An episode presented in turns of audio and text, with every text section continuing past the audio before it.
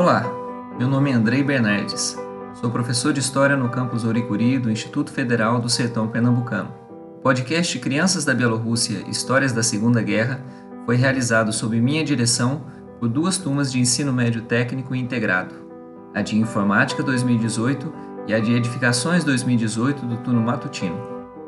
Este podcast conta histórias da Bielorrússia, hoje um país independente, também conhecido como Belarus, que foi uma das repúblicas que integraram a União das Repúblicas Socialistas Soviéticas. Dentre elas, foi a que proporcionalmente mais sofreu durante a Segunda Guerra Mundial. Isto porque, a partir de 1941, quando teve início a Operação Barbarossa, a Bielorrússia foi o primeiro país a ser invadido pelos nazistas, só sendo desocupada em 1944. O objetivo de Hitler com a Operação Barbarossa era aniquilar a União Soviética e tomar sua capital, Moscou. Na sinistra marcha nazista rumo ao leste, 628 aldeias bielorrussas foram queimadas junto com todos os seus habitantes, e mais de 200 cidades foram destruídas, incluindo suas habitações e parque industrial.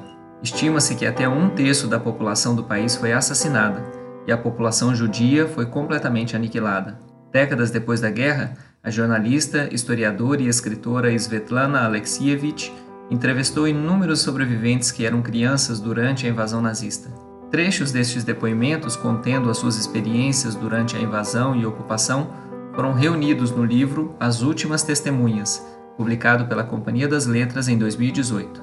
Selecionei um dos depoimentos deste livro para cada um dos 24 estudantes que participaram do projeto. Evidentemente, o livro contém muitos outros.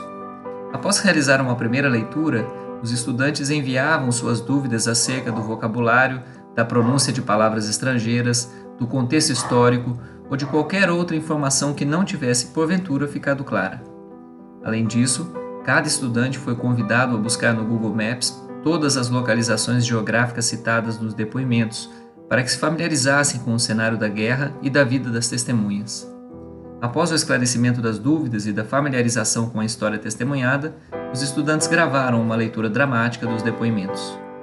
A edição ficou por minha conta, e a música tema, Metamorphoses One, que você pode ouvir ao fundo, é parte do disco Metamorphoses, de Philip Glass. No início de cada um dos episódios, os estudantes já se apresentaram, mas gostaria de mais uma vez parabenizá-los e parabenizá-las pelo trabalho, citando seus nomes um a um. São eles: Alex Vinícius Pereira, Ana Alicia Cordeiro, Antônio Carlos Ribeiro, Bruno Alencar, Bruno Lima, Daniel Pereira, Davi Yarley, Eduarda do Nascimento, Emanuel Messias dos Santos, João Alexandre Siqueira, João Emanuel Antero, João Vitor, João Alexandre Araújo, José Arthur Leite, Júlio César Bezerra, Caio José Lima, Larissa Barros, Laura Vitória Barros, Maria Clara Santos, Maria Eugênia Ramos, Maria Luísa dos Santos, Maria Vanessa Lopes, Natália Carvalho e Vanessa Alves. Gostaria de fazer um agradecimento especial a Natália Carvalho, que ficou responsável pela administração do podcast no site da Ancor, postando os novos episódios a cada semana. Este podcast é destinado ao público em geral, mas tem um interesse especial para professores de história e estudantes do ensino médio. A leitura destes depoimentos auxilia a transformar os estudos sobre a Segunda Guerra em experiências concretas vividas por indivíduos concretos, ajuda a transformar também os estudos sobre a guerra em emoções e sentimentos.